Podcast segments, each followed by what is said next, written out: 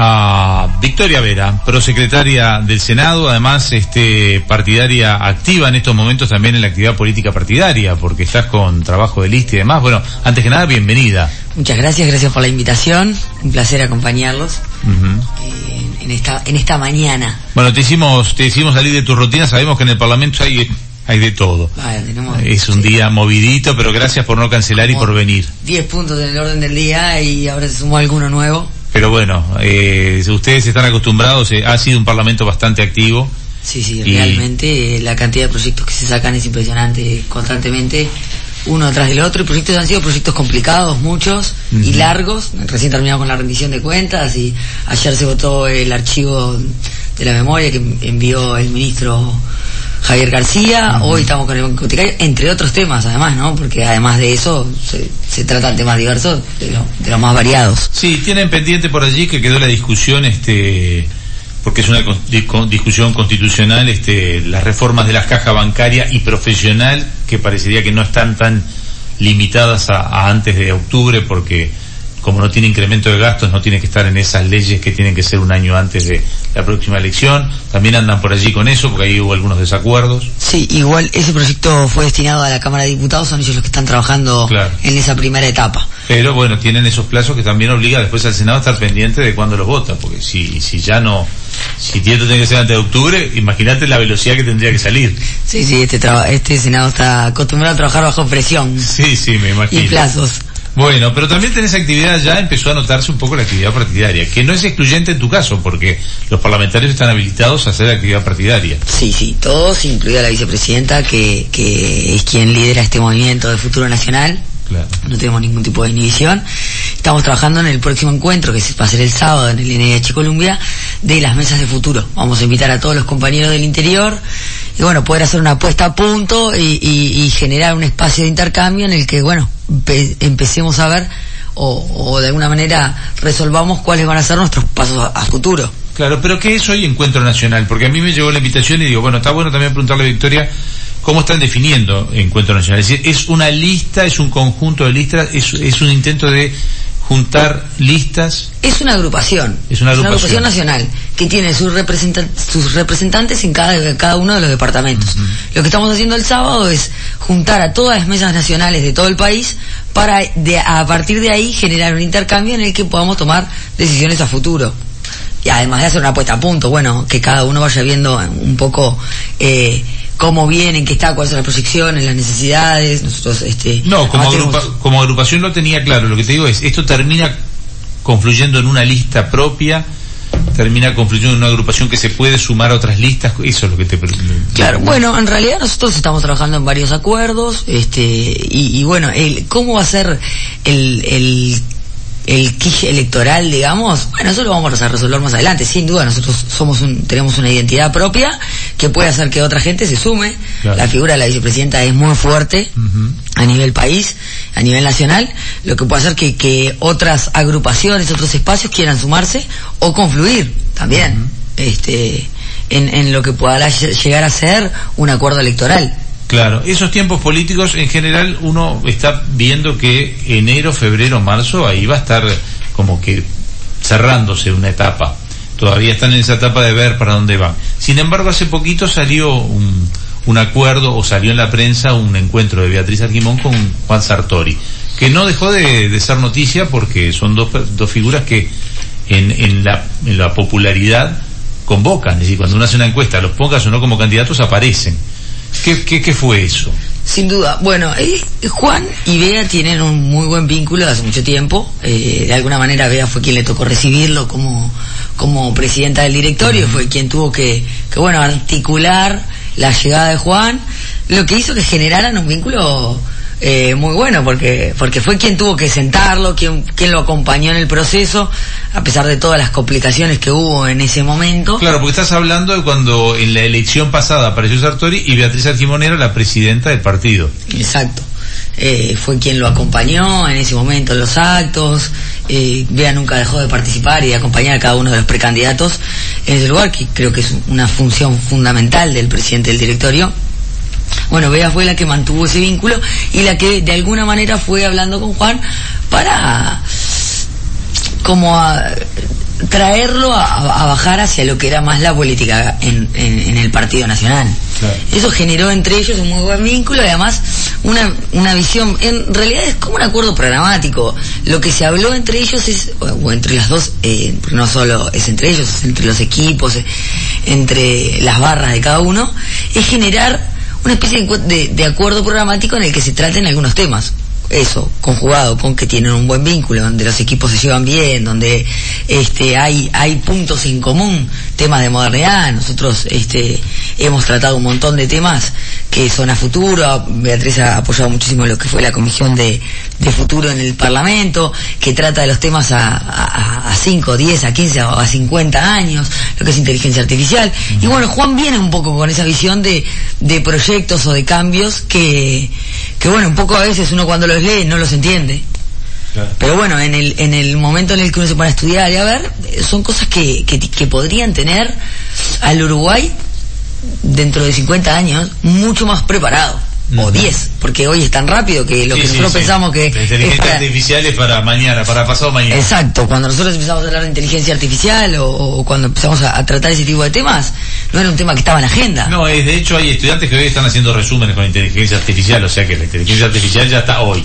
Exacto, este, Y dentro de 10 años vaya uno a saber qué está, qué está haciendo. Muchos de esos temas son temas que se tratan en el día a día en la gente, pero de repente no se habla en la, en, o en la prensa o en la opinión pública o no se traen especialistas, porque como que de que llegan hasta uno, pasa tiempo. Bueno, nosotros pusimos foco en algunos de esos temas. Claro. Pusimos foco en eso, pusimos en la salud mental, estamos hablando de ciberseguridad. O sea, se habla de, de un montón de temas que tienen otra mirada. Bien, y pero no forma parte de Encuentro Nacional. Él tiene su agrupación. Siguen siendo agrupaciones distintas. Seguimos siendo agrupaciones distintas que, con poder, que confluimos en un acuerdo. Esto es, muy común en la política. Bueno, hoy se presenta Espacio País, que es, un tema similar. Es este Espacio 40, Mejor País y, Encuentro, no me acuerdo cuál es el, nombre del otro, pero es el del diputado. Sí, todos se están moviendo las fichas. Sí, sí, todos Y se están generando corrientes donde hay un poco de afinidad y sobre todo en, en, en en algunos temas puntuales. ¿Y cómo se está viendo la militancia? Porque se notó en la elección pasada que había, claro, había un gobierno que estaba generando eh, 15 años de gobierno ya y había como una, se palpitaba un cambio, que era algo palpable, se sentía ese, pal, ese cambio. Pero ahora eh, la militancia del Partido Nacional es gobierno, junto con la coalición para sumar votos, para poder votar leyes y demás, pero es gobierno del Partido Nacional. ¿Y cómo se vive la militancia? ¿Qué tanto se está participando? ¿Se participa lo mismo que la elección pasada? Bueno, yo lo que lo que vi en este tiempo es que hubo una continuidad, incluso en pandemia. Nosotros tenemos organismos partidarios que son muy fuertes, caso eh, lo que lo que es el directorio de jóvenes y las y las votaron muy bien. Claro, y las mesas de jóvenes, eso genera un brazo eh, de militancia muy grande y eso nunca se terminó, como la elección nos tocó en el medio, después nos agarró la pandemia, al primero nos agarró la pandemia, después nos tocó la elección. Eh, durante la pandemia se hacían un montón de actividades por Zoom, algo novedoso para el partido algo que, que no había hecho hasta ahora, hasta el momento. Sin embargo, eso mantuvo a la barra bastante entusiasmada. Creo que hay otro tipo de militancia también. Eh, en otra época, de repente, el militante era más de la bandera, de la barra, y después tenía otro espacio donde aportar técnicamente.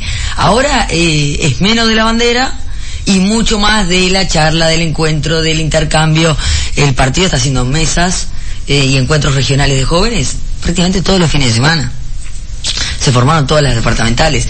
La gente va a las, a las charlas, se están haciendo charlas de diferentes tipos. Nosotros, por ejemplo, que, que tenemos un centro de estudios que se llama Aportes, realizamos charlas de, de diversos temas en el que, bueno, generamos ese punto de discusión en, temas de lo, de más variados. El otro día hicimos uno, el otro día no, hace unos meses, de hidrógeno verde.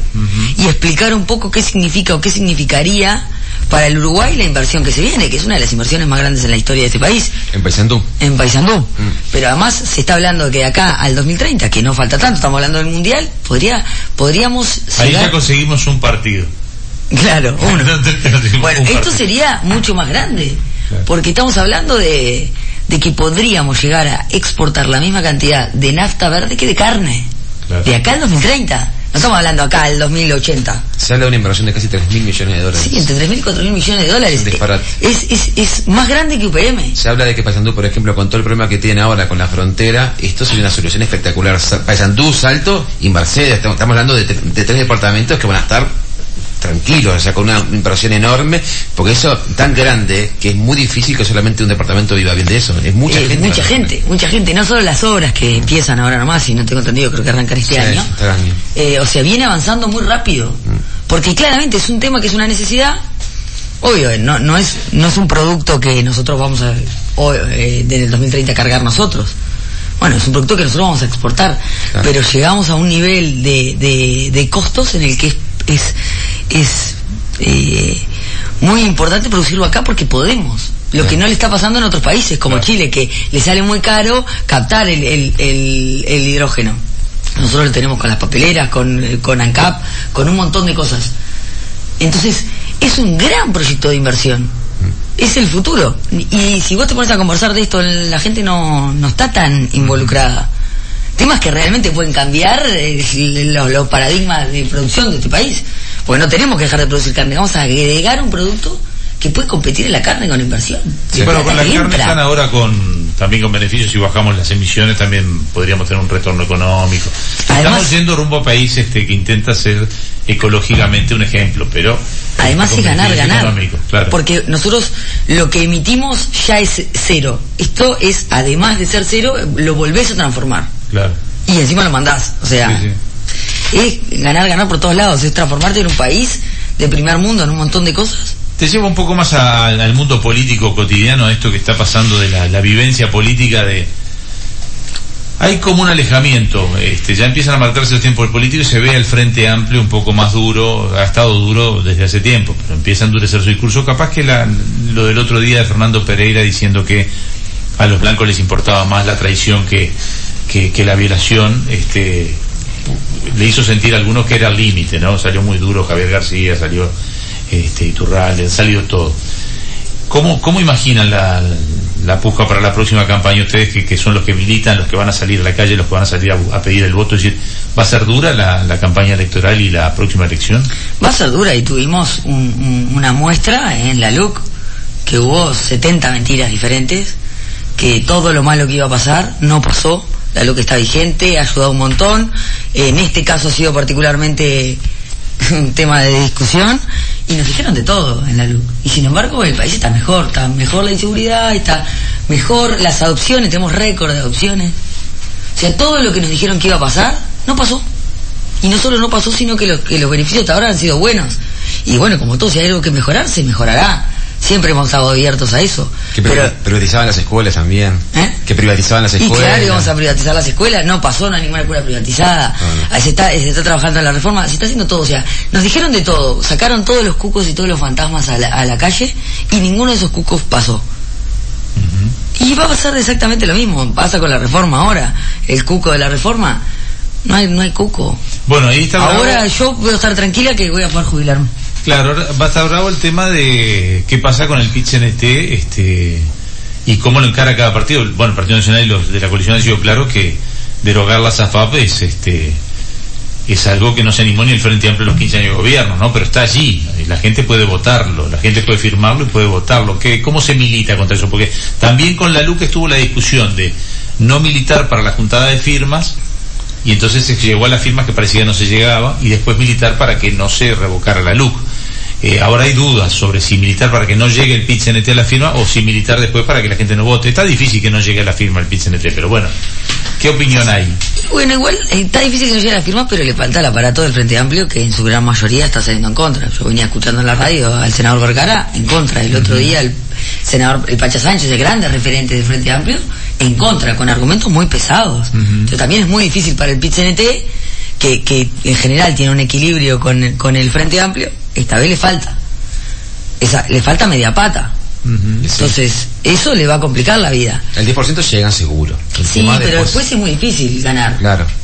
Sea, no, No, por eso, pero eh, es probable que yo te estaba hablando de la firma. ¿Militar antes para que no se lleguen a las firmas o...? Y bueno, alguna cosa supongo que se hará. No creo que pongamos el foco en eso en este momento, pero porque nosotros tenemos muchas más cosas que hacer. Estamos gobernando y estamos poniéndole toda nuestra energía. Terminamos tarde, empezamos temprano y empezamos a, a- además a mezclar lo que es todo el día de trabajo y además la militancia, que siempre la tuvimos, pero que se empieza a generar con mucha más, más fuerza en estos tiempos.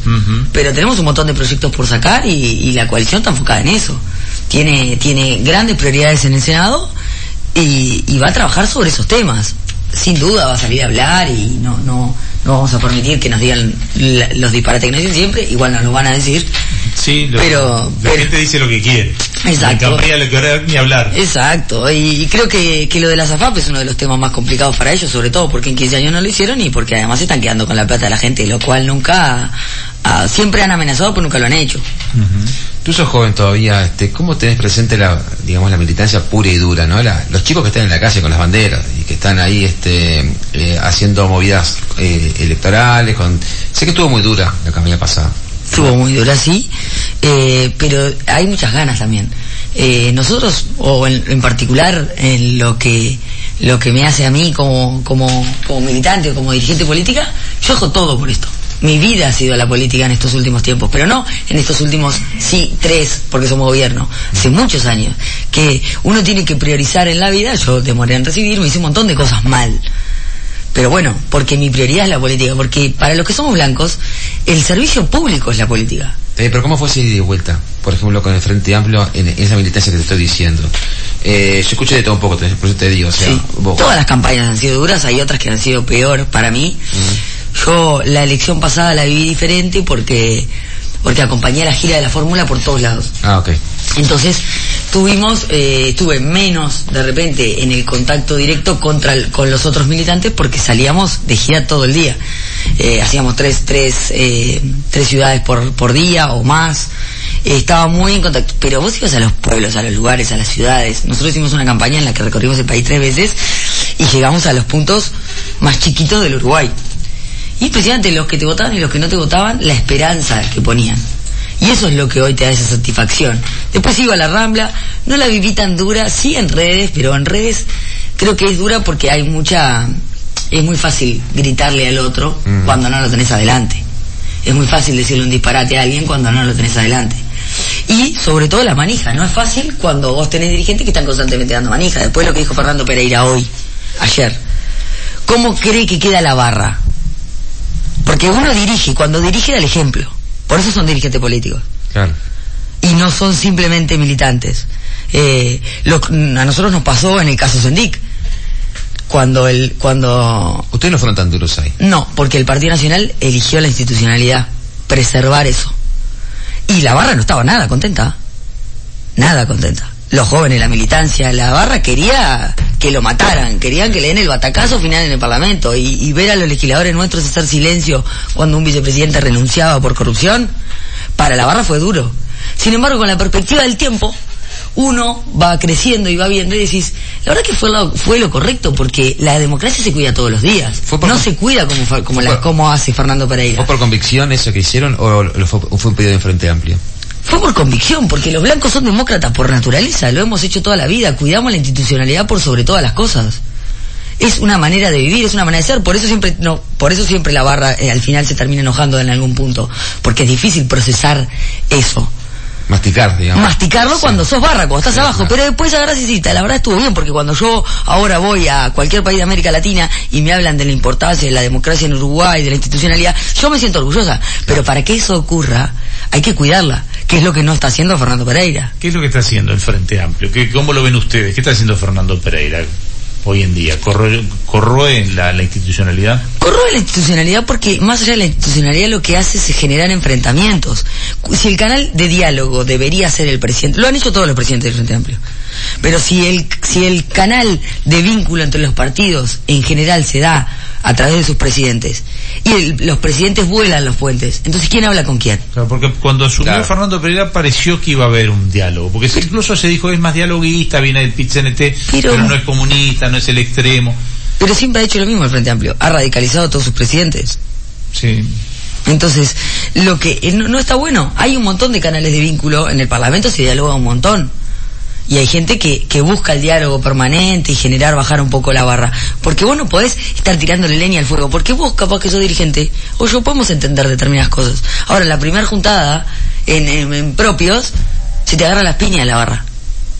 Entonces vos tenés que manejarte, que decirle que no, que esto es política, que se hace de otra manera, que hay que hablar, se generan vínculos. El Parlamento ha hecho millones de encuentros, Injusto está trabajando en generar espacios de- conjuntos donde los vínculos personales logran bajar por lo menos los, niveles de agresividad. Yo ya no entro a Twitter prácticamente. No se puede entrar, es una red que, que, te, que te, te- te- te saca la energía. Yo lo vi molesto en la calle Po en un- hace un par de meses con Fernando Pereira que le fue a saludar y se le notó molesto que no, que no estaba con ese ánimo que tenía antes, por ejemplo, que había visitado la casa del Frente Amplio. Eh, lo vi molesto, capaz que por este mismo tema. Y bueno, lo que pasa es que uno es difícil, vos te pueden decir un montón de cosas hasta que una vez decís, che, para un poco, ¿no? Bueno, en este caso hubo un llamado de, de la calle a, a Pereira, creo, hace poco lo llamó, no me acuerdo por qué tema, no sé si no fue por estas declaraciones. Sí, fue por esta declaración que mandó un, un mensaje por lo que... mandó. Quería volver, porque ya se nos está acabando el tiempo, y quería volver a, a esta invitación que es el Encuentro Nacional, invitando este sábado 21 de octubre a las 10.30 horas en el NH Columbia eh, a los líderes locales que supongo que no es una invitación abierta esto tampoco, no es para que vaya todo el mundo, pero tampoco debe ser cerrada. Es decir, ¿esto cómo funciona? Es, es, es- o obviamente ya lo explicaste, son las agrupaciones de todo el país que pertene- pertenecen al Encuentro Nacional, pero ¿puede ir gente a escucharlos? Sí, claro, y además eh, al final, al- cerca de las 12 va a ser el discurso final de, de Beatriz Argimón, de, de la vicepresidenta, y eh, incluso eh, ahí va a ser más abierto, no más abierto, sino porque muchas veces hay gente que de repente tal vez escuchar determinadas cosas le aburre un poco más, pero sí le gustaría ir a escuchar a, a Bea. Bueno, a las 12 perdón, a eso de las 12 va a estar haciendo el discurso de cierre la vicepresidenta y, y bueno, las puertas siempre están abiertas porque además hay mucha gente que se suma a través de esas, de esas Claro. cosas, de pero esas acá lo- los, los representantes del interior hablan, tienen Sí, que- o sea, pero va a haber, ¿cómo va a haber como una mesa que va a estar, van a estar los dirigentes de- de- del interior y después como el público en general. Ah, bien, Que, cada uno expone eh, determinados minutos. ¿le da? Sí, no, en realidad va a haber toda una parte que va a haber exposiciones sobre el centro de estudios también y bueno, y algunos intercambios. Este, no, no es tan estructurado. Pero sí la idea es que, bueno, la dirigencia del interior esté ahí, que, que, que pueda intercambiar con, con la barra nuestra, con, con, con los dirigentes nacionales y así poder generar ese, ese, ese vaivén. Eh, y discutir sobre algunos temas, sobre todo programáticos que se están planteando, eh, con algunas propuestas de trabajo que ha marcado la vicepresidenta por la cual tenemos que seguir. Y, y bueno, eh, después hablaré a ella y está todo el mundo invitado. Bueno, Esperemos eh, que nos acompañen. te, te, te veo muy bien este, con la, la parte de hablar, ¿eh? ¿Ah, sí? Sí, yo creo que en cualquier momento tenés que hablar vos también. Bueno. Pero este, eso, eso lo tendrán que hablar ustedes. Pero te quería preguntar algo que es una pregunta casi como que obligada, pero que tiene siempre respuestas evasivas. Eh, ¿Cuándo considerás vos, no, de- no, no hablemos de Bea o de Álvaro o de, o, o de ningún candidato, es decir, ¿cuándo crees que el Partido Nacional tiene que tener definidos los candidatos para la... Si tuvieras que... Esto es una pregunta, vos que tenés tiempo de militancia, ¿cuándo es el último periodo para decir, bueno, hasta acá llegamos hay que tener los candidatos para la interna? Y ¿Cuándo bueno, es? Lo que pasa es que es muy particular. Acá se adelantó la interna eh, y se viene hablando hace un montón de tiempo, pero en la elección pasada, Verónica Alonso, ¿cuándo se bajó? ¿En mayo? Ujú. A un mes de la elección. Y fue candidata. Hasta el final. Eh, todos los candidatos bajan. En lo particular me encantaría que hubiera más candidatos de los que hay hoy, o por lo menos los que se vislumbran hoy, y que después el partido vaya eligiendo y después la barra se va, va- va corriendo para un lado o para el otro y bueno, y si alguno se tiene que bajar, que se baje, no hay problema, no va a ser ni el primero ni el último Claro. candidato en bajarse, pero sí tener todas las opciones que, que el partido quiere. Claro, pero ¿hasta cuándo se suben? Es una palabra. Porque por ahora formalmente se subió Laura Raffo, creo que es la... Porque Álvaro tampoco se subió todavía. Bueno, hoy se sube Gandini. hoy se sube Hoy se sube Jorge sí. Gandini, vamos a estar acompañándolo. Hoy se. Hoy se presenta el espacio espacio país, no sabemos si va a tener candidatura propia. Yo creo que no hay apuro. No hay apuro. O sea, me gustaría tener más nombres porque porque creo que el tiempo hace que la gente se pueda sentir más cómoda y pueda ir conociendo más a algunos candidatos, porque tenemos la particularidad además que en el partido ninguno va a ser candidato que haya sido candidato. Eh, bueno, mm, Carlitos y Apiliola nada más, que ya Sí. se subió, tuvo la semana pasada, le podría ser Sartori. Si Podría se ser. Sartori si se sube. Podría ser Pero Sar- Sartori. Ya tiene una imagen armada también y una precandidatura, entonces es de los candidatos más conocidos también. Claro, por eso digo, no sé si yo no descarto a Sartori que mañana diga soy candidato, por eso Yo no descarto nada. Por eso no, me, me imagino que no, pero por eso te digo, podría ser Sartori, el único. ¿sí? El único, Y ahora que sí, que siempre tiene un- una cuota muy pequeña que ya anunció que, Que va a ser candidato. Candidato. Tiene- que sí, lo anunció ayer o antes de ayer. sí, su nicho. Sí. Así que bueno, no hay un, un plazo, no es que en marzo hay que estar. No, yo creo que no. Bueno, capaz que sí, lo mejor es que sea en marzo. Uno Los asados de, de- de verano son definitorios. Ahí, claro, ahí se van a- se van a- de y febrero se van a resolver no solo temas. se cocina la carne. Ah, no. Bueno, muchísimas gracias por la visita de hoy, Victoria. Este, la, pre- la pregunta de los candidatos es obligada, yo sé que todos responden igual, así que respondiste igual que todos. Ah, bueno. no, no, no, no. no sé si es bueno o es malo. Es bueno, no, Ah. nadie cae en la trampa. Claro. están todos acostumbrados. Nadie, nadie cae en decir, O sea, es una buena política. Mengano. Eso es la buena política. Sí, sí, sí. Habló sin decir nada. sí, sí, no, dijo una- un montón de cosas. No, no, no, en recién, no, recién, en el tema en ese tema, en ese tema En esos temas estuvo bien. Sí, sí. Gracias por hoy, un gusto siempre encontrarnos. Muchas gracias a ustedes por la invitación y cuando quieran saben que, que estoy. Pausa y volvemos.